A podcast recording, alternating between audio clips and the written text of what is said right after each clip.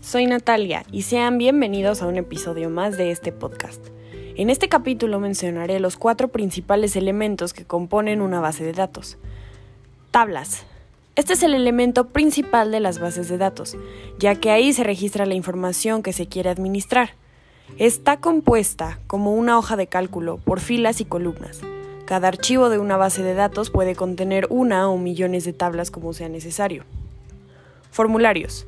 La información que se introduce a la base de datos puede introducirse directamente en las tablas, pero también puede ser a través de un formulario.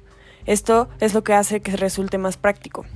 Los formularios hacen que sea más fácil introducir los datos. Consultas.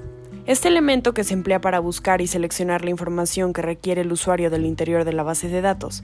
La consulta nos permite establecer los criterios de búsqueda para el software que administrará la información seleccionada, dentro de las tablas aquellos datos que se quieren dar a conocer. Y por último, los informes.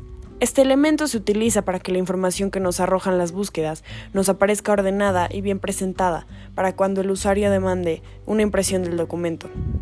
Gracias a los informes, el usuario puede seleccionar qué información de la que se registró en las tablas de una base de datos desea imprimir y con qué formato.